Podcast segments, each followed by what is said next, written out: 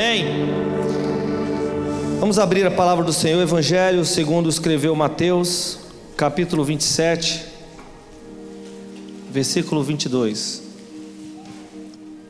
Disse-lhes Pilatos: Que farei então de Jesus, chamado Cristo?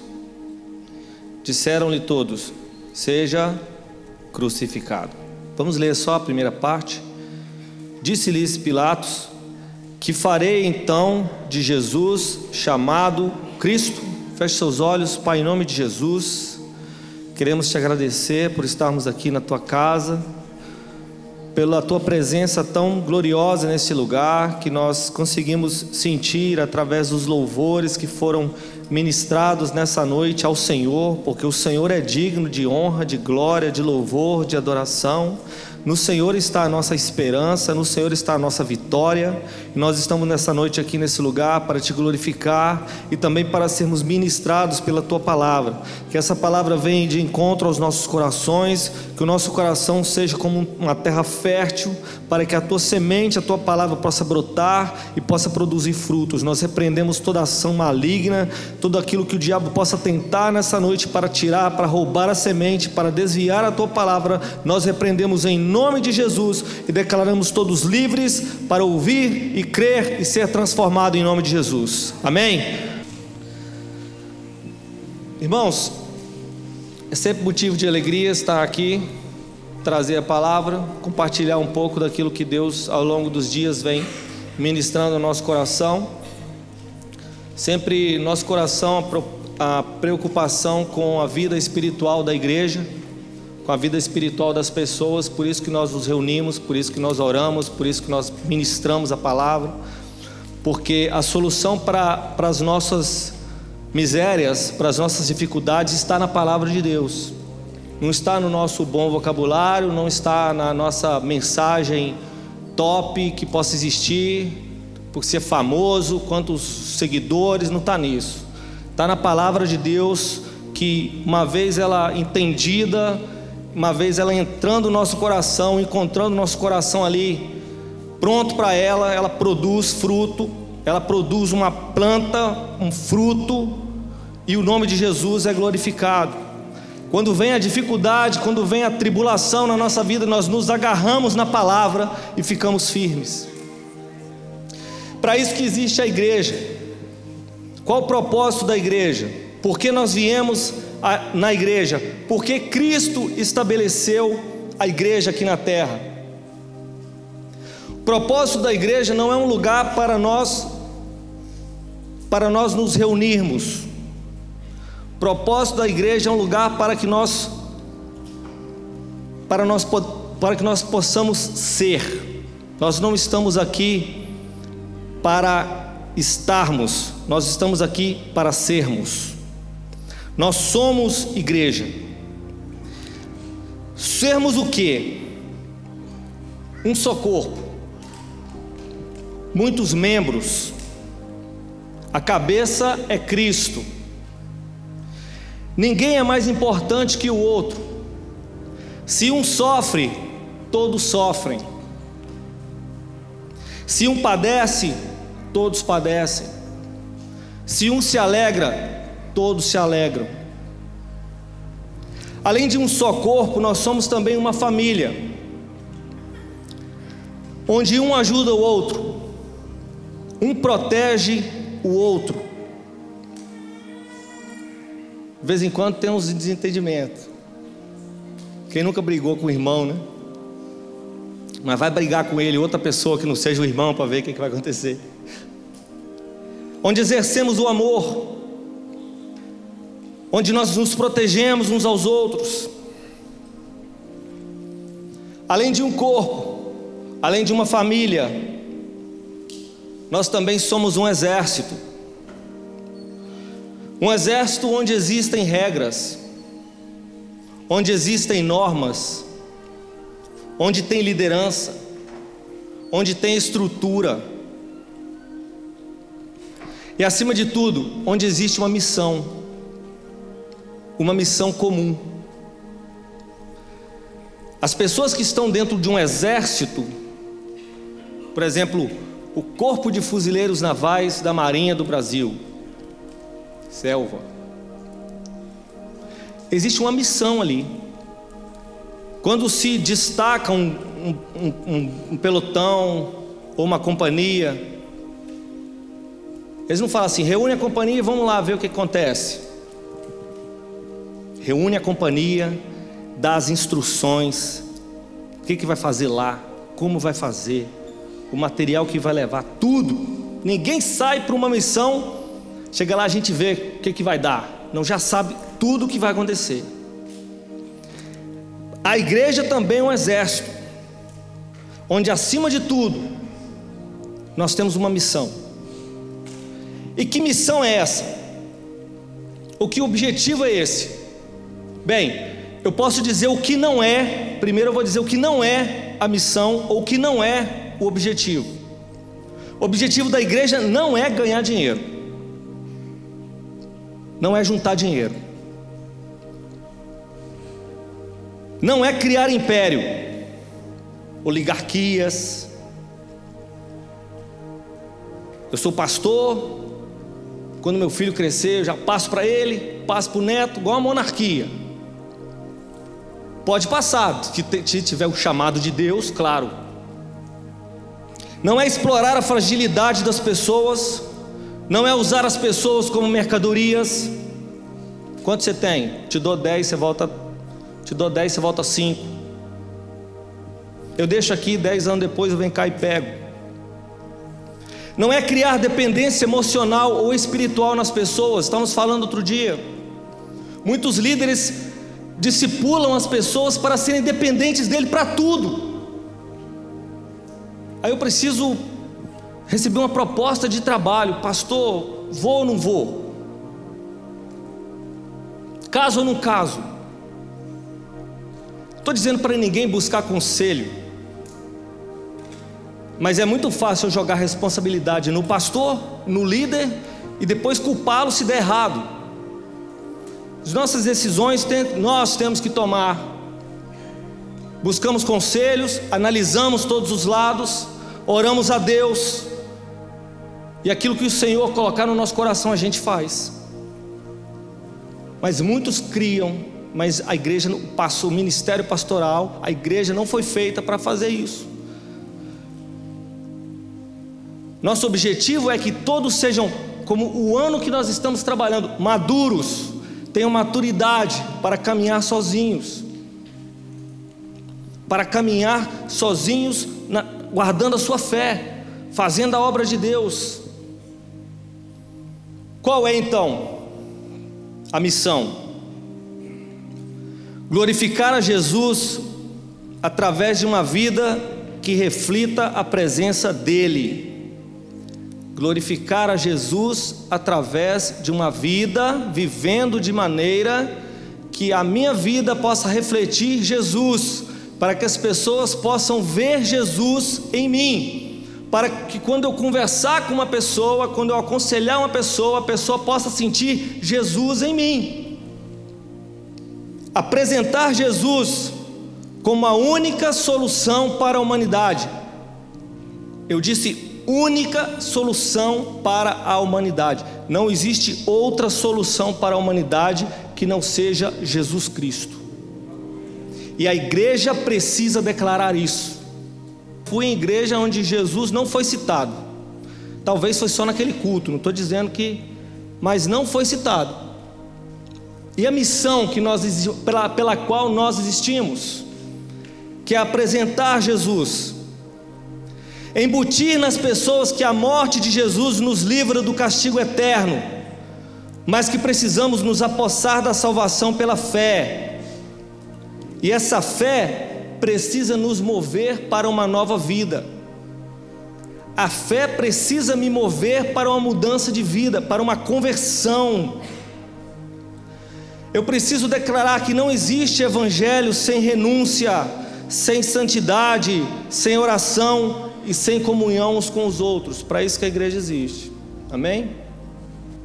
Isso aqui é o básico.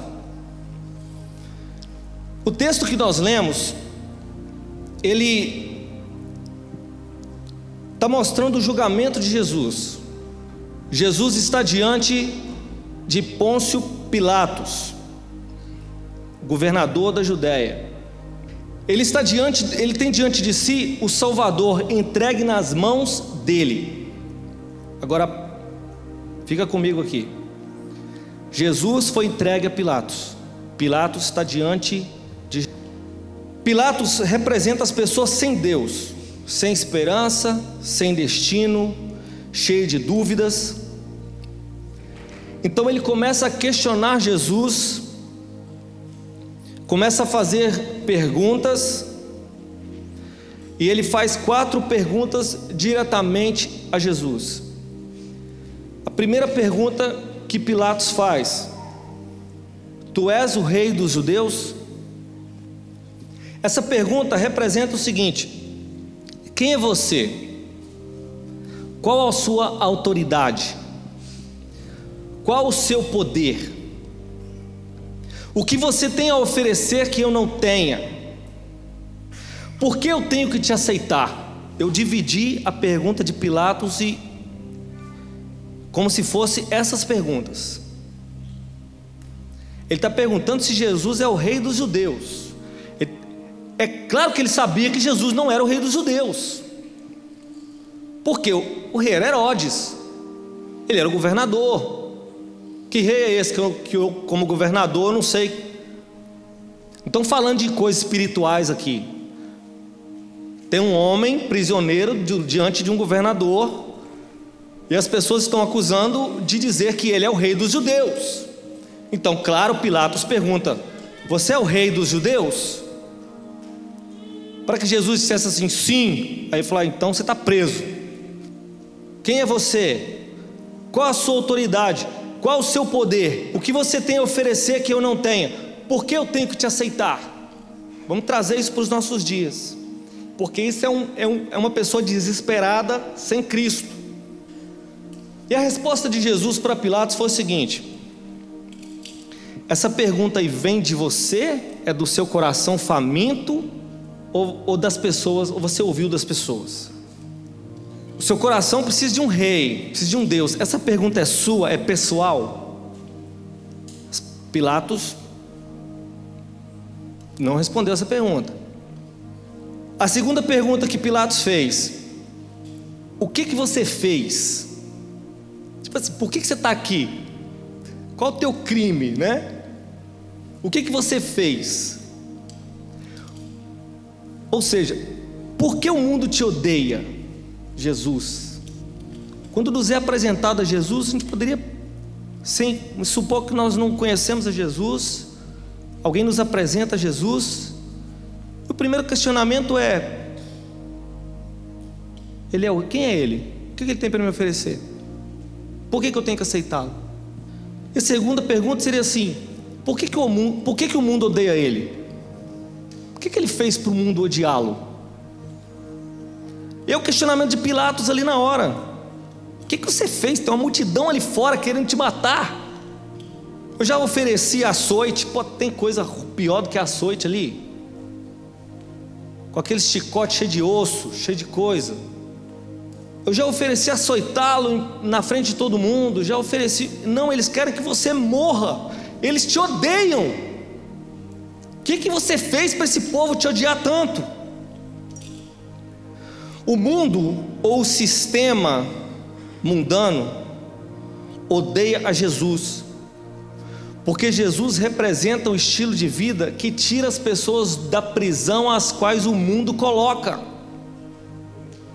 Por que, que o mundo odeia Jesus? Porque o que Jesus representa é a libertação do sistema mundano. O mundo quer escravizar as pessoas e Jesus representa a liberdade para essas pessoas que estão escravizadas pelo mundo. E Jesus, e João, João 15, 18, Jesus responde, por favor, João 15, versículo 18. Se o mundo vos aborrece, sabei que primeiro do que a vós me aborreceu a mim. Segue adiante. Se fosseis do mundo, o mundo amaria o que era seu, mas porque não sois do mundo, antes eu vos escolhi do mundo, por isso é que o mundo vos aborrece ou vos odeia. Jesus representa a falência do sistema mundano. Tava a gente não precisa nem ser muito, é, vamos dizer assim, analisador. Não precisa nem analisar muito para a gente perceber que o mundo odeia Jesus. Olha o preconceito que existe contra a fé. Vocês já viram Hollywood fazer, fazer é, propaganda do Evangelho? Não, faz um filmezinho ou outro ali que eles misturam alguma coisa para manter a gente ali, ocupado, acreditando neles. A gente consumindo isso, consumindo. Já parou para pensar que a gente consome coisas, produtos de pessoas que odeiam a Jesus?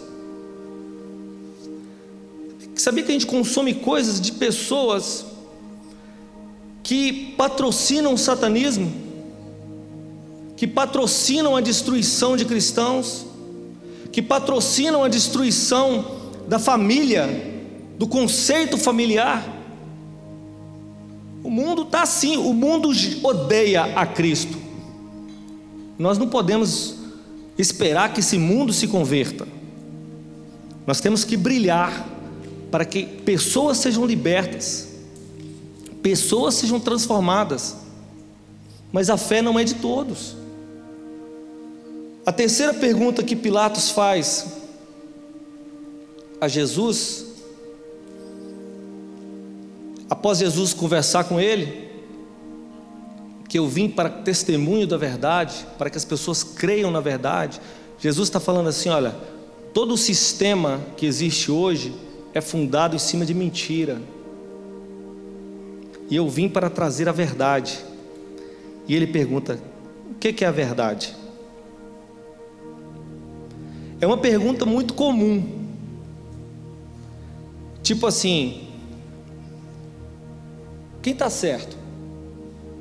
Se nós vamos pregar o Evangelho para uma pessoa que não está habituada, que não está como, tipo, pessoa que está fora desse, desse contexto de crente, desse, é porque tem gente que está aí que não, que não é crente, que não aceitou a Cristo ainda, mas ele já está familiarizado com o nosso vocabulário, ele já sabe, né? Varão, é, né? Na bênção, misericórdia, estamos juntos no combate, essas coisas que crente fala, né? Estou em vitória, misericórdia, sangue de Jesus tem poder. Tem gente que não está habituada com esse tipo de, de vocabulário. Você vai explicar o Evangelho, você vai pregar o Evangelho para essa pessoa, ela vai dizer assim: mas quem garante que você está certo? Porque tem lá o, o budista que vai pregar e ele vai falar a posição dele Vai ali o, a outra pessoa lá, vai pregar a religião dele também, e vai fazer um pouco de sentido. E a questão é assim: o que está certo? Quem está certo? Por que está certo? O que, que é a verdade? Onde está escrito o que define se uma coisa está certa ou se está errada? Pilatos está perguntando isso. O que, é a verdade? Mas a Bíblia diz assim: que ele perguntou o que era a verdade e saiu. Eu acho que Jesus já ia responder para ele. Saiu. Foi lá para fora tentar salvar Jesus. Tentar fazer com que o povo mudasse de ideia. A Bíblia nos ensina que a nossa vida nesse mundo é passageira. O mundo também ensina que a nossa vida é passageira. Ninguém está falando aí, ó, fica de boa que você vai viver para sempre. Daqui a pouco inventa a pílula para ninguém morrer mais. Não. O mundo diz: a vida é curta. Por isso que você precisa aproveitar a vida. Por isso você precisa curtir, tomar todas, viver no limite. Afinal, ela é curta, morreu, acabou. Você vai perder tempo? seria muito sem graça se fosse verdade. Eu não sei vocês, eu tenho a impressão que nesse país aqui parece que o dia passa. Parece que o segundo aqui é mais rápido do que no Brasil. rápido. Nós já estamos no meio do ano. Daqui a pouco acaba o ano. A gente vai. Né? Cansei de pular muro, com fuzil, com mochila. Essa semana eu pulei dois step, quase morri. Travou minhas costas, tudo rementado. Passa rápido. Por isso que nós temos que aproveitar a nossa vida entregar a nossa vida para Jesus, porque um dia esse corpo mortal vai se revestir de imortalidade, e esse corpo corruptível vai se revestir de incorruptibilidade. Um dia nós vamos estar diante de Deus para sempre. E eu posso trocar a minha vida eterna por uma vida passageira na terra. Tem que ser muito burro para fazer isso. O que, que é verdade? A Bíblia nos ensina, nós estamos aqui de passagem. Existe uma promessa de vida eterna com Cristo. Existe uma promessa de vida eterna com Cristo. Vida eterna, viver para sempre. A Bíblia diz: alegria eterna coroará as suas cabeças, gozo e alegria alcançarão, e deles fugirá a tristeza e o gemido. Essa palavra gozo na Bíblia, lá no original, é satisfação intensa. Pensa, irmãos, aquele momento, acho que eu já falei sobre isso aqui. Pensa aquele momento mais feliz que você teve na sua vida. Talvez quando seu filho nasceu, que você pegou lá, cortou aquele, aquele cordão lá, umbilical. Aquele menininho que é filho, que é o seu filho princesa, né? É um momento feliz, mas é um momento feliz quando você vê, quando aquilo acontece, uma notícia boa que você recebe, aquela alegria, mas você se acostuma com aquela alegria, porque esse, esse gozo que a Bíblia está dizendo é aqueles, aquelas frações de segundos de alegria, no momento da notícia, no momento de que você vê, e a Bíblia diz que esse, se nós pegarmos a nossa vida de 40 anos, por exemplo, e somarmos todos os, os momentos desse que a gente teve, não dá cinco minutos. Você não teve cinco minutos de alegria intensa, de alegria mesmo, profunda, não teve. Você ficou alegre, pum, recebi o green Recebe, irmão, amém. Daqui a pouco eu estou reclamando do preço da passagem. Daqui a pouco eu estou pensando, quanto tempo eu vou ficar lá? Quem vai trabalhar no meu lugar? alegria, você está feliz, mas não é igual quando você recebeu a notícia. Quando você abriu o envelope, ele estava lá dentro. Esse momento de alegria que eu estou falando, somando durante a nossa vida inteira, vai dar cinco minutos. E a Bíblia está dizendo que esse sentimento nós vamos viver eternamente com Cristo, lá no céu. Agora, pensa no momento difícil. Vamos lá. Também tem que ser, tem que falar para os dois lados, né? Mas aquele momento que, tua, que as tuas costas travaram. Aquele momento que você bateu a ponta do dedinho no sofá. Aquele momento de dor a mulher na hora do parto, né? Aquela dor que você sentiu no momento, depois ela passa, depois fica dolorido. Hoje tem remédio, você vai tomando. Agora imagina essa dor intensa que é fração de segundos que você teve, pega essa dor e, e pensa que esse sentimento vai ser eternamente no inferno. Para aqueles que não reconhecerem Jesus como Senhor e Salvador, para aqueles que decidirem viver a sua vida do jeito que quiser, para aqueles que não derem ouvido ao Evangelho, que é poder de Deus para a salvação de todo aquele que crê, para aqueles que rejeitaram a cruz, que rejeitaram o sacrifício de Cristo, que rejeitaram o Espírito Santo, que não dão ouvidos a Deus, essas pessoas vão viver para sempre em tormento, e isso não é legal. Eu sei que tem gente achando que, que o inferno vai ser igual boate, onde está todo mundo bebendo, dando droga lá, prostituindo, vai viver eternamente daquele jeito. Pista. Não é. É sofrimento eterno, ranger de dentes. Nós não, não, nós não queremos que as pessoas vão para esse lugar, embora no momento da raiva você fala, vá para o inferno. Ninguém quer que o outro vá para o inferno, pelo menos não deveria. Para isso nós temos que nos esforçar para apresentar a mensagem de salvação de Cristo Jesus para a humanidade, para que todos possam aceitar a Jesus e todos possam viver eternamente com Ele no céu, na glória. Para isso existe uma promessa de vida eterna com Cristo, mas sem santificação ninguém verá o Senhor. E o que é santificação? É um processo que começa na conversão e termina na glória. Vivemos em santificação todos os dias. Hoje eu preciso ser santo, mais santo que ontem. Hoje eu preciso observar onde eu pequei ontem para que hoje eu não peque. Hoje eu preciso observar o meu caminho muito melhor, amanhã muito melhor do que hoje, depois de amanhã muito melhor do que amanhã. Por isso eu preciso que a palavra de Deus esteja no meu coração, para que o Espírito Santo, que agora vive em mim, me conduza ao arrependimento quando eu pecar eu preciso estar com isso aqui, ó, lendo continuamente, estudando, vivendo isso aqui, para que na hora que eu pecar, o Espírito Santo vai acender um alerta dentro de mim e vai dizer: Você errou. Vamos aos pés da cruz buscar arrependimento e buscar conserto.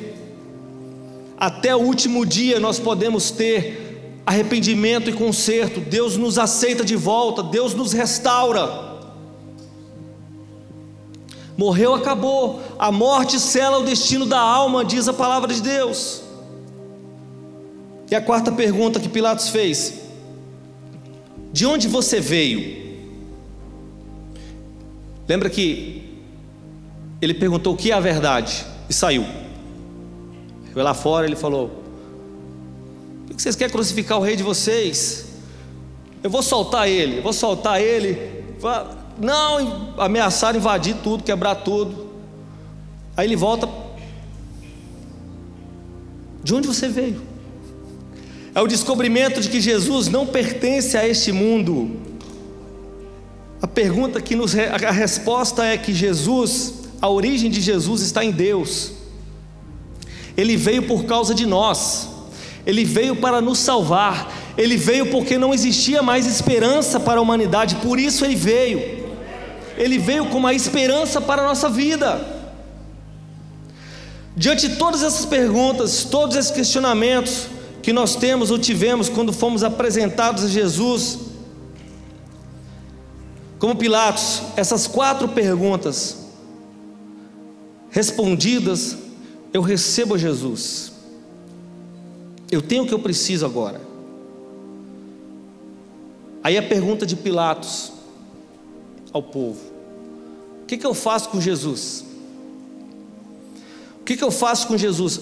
Semana passada, semana retrasada, pessoas vieram aqui, aceitaram a Cristo, confessaram a Jesus como Senhor e Salvador, receberam oração. E agora, o que, que eu faço com ele? Porque às vezes a igreja trabalha assim. Algumas pessoas às vezes trabalham assim. Eles fazem de tudo para a pessoa levantar a mão. Levantou a mão, glória a Deus, mais uma pedrinha, não sei de onde tiraram isso, mais uma pedrinha na minha coroa. Agora é com vocês aí. Ó. Agora fica aqui.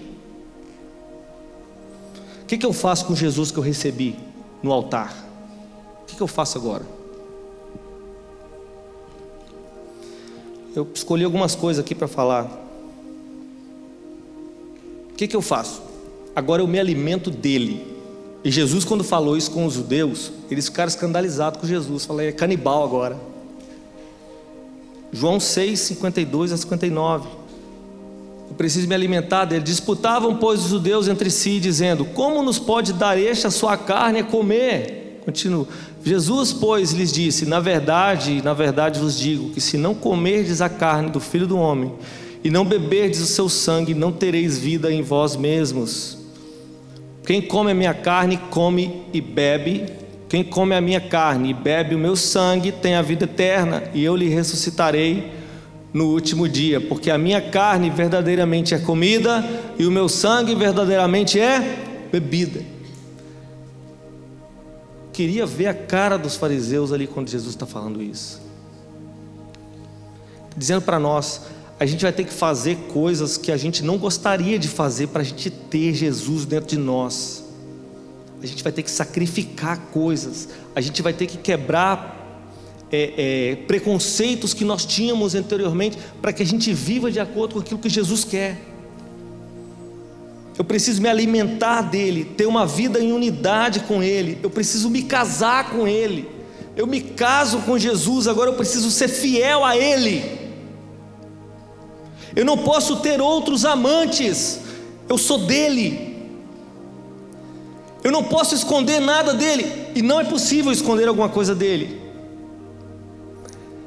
Mas, embora ele saiba todas as coisas, ele quer que eu confesse os meus pecados a ele, porque aquele que confessa e deixa alcança a misericórdia, e aquele que encobre os seus pecados nunca prosperará. Não tenha outros amantes, não tenha outros deuses, não tenha uma vida dupla. Todos precisam ver Jesus em mim.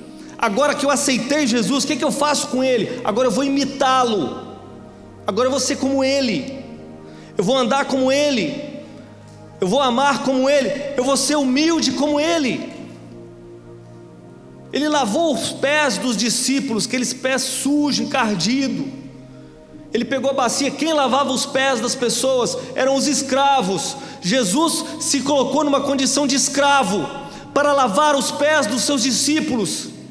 Ele disse assim: Agora eu lavei, ó, vocês estão me chamando Senhor e Mestre, vocês estão certos, eu sou, e eu lavei o pé de vocês, agora vocês vão lavar os pés uns dos outros.